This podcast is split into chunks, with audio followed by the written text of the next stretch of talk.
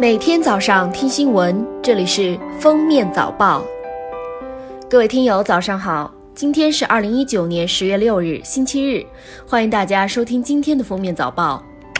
首先来听今日要闻。最近几天，冷空气持续发威，长江以北不少地方气温已是满三十减十五，河北塞罕坝林场甚至出现入秋来首场降雪。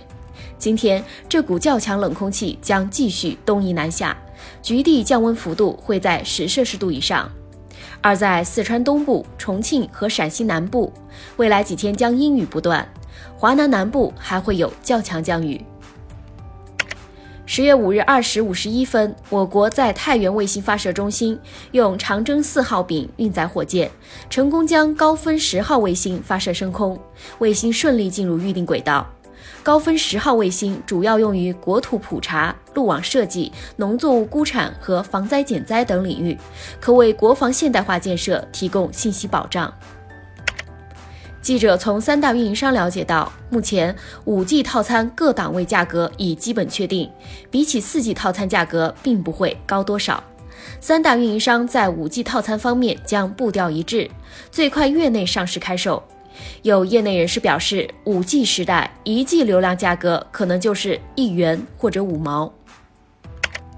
国家医保局日前发布的数据显示，全国跨省异地就医住院医疗费用直接结算工作稳步推进，截至二零一九年八月底，累计结算人次三百一十八万。下面是热点事件，仅国庆放假首日，重庆解放碑区域人流量就达到四十万人次，朝天门区域达到四十万人次，洪崖洞游客接待量达到十四万人次。重庆市公安局市文化旅游委还发布温馨提示，请广大市民错峰出行，把更多空间留给外地游客。紫金山天文台发布十月浪漫时间表：九日，天龙座流星雨将迎来极大；二十二日，猎户座流星雨将迎来极大；水星将在二十日露出真容，这也是今年最后一次水星动大剧。压轴演出将由天王星冲日带来。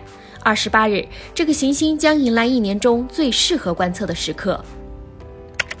十月一日，江苏徐州的二十六岁李小婉诞下重庆宝宝，还是罕见的四胞胎。她怀孕时常在短视频平台记录怀孕时光。四个孩子，三个儿子，最小的是女儿，但都因早产住进保温箱。李小婉谈起孩子的未来说：“男孩子去当兵。”最后来听国际要闻，美国白宫四日发布总统公告，宣布将暂停那些会给美国医保系统财务上增加负担的移民进入美国，以确保美国公民享有医保福利。美国干旱持续数周，使十四个州的四千五百万人受到影响，并令农田土壤龟裂、池塘干涸，增加了发生野火的风险。美国干旱监测报告显示，许多地区的九月都是有记录以来最热、最干燥的，这加速了干旱状况。今年七月，日本时隔三十一年重启商业捕鲸。商业捕鲸中负责近海作业的捕鲸母船“日新丸”十月四日返回下关港。日新丸和两艘捕鲸船组成的船队出海三个月，捕获了总计约一千四百三十吨鲸肉。最新捕获的这一批鲸肉将于十一月上市。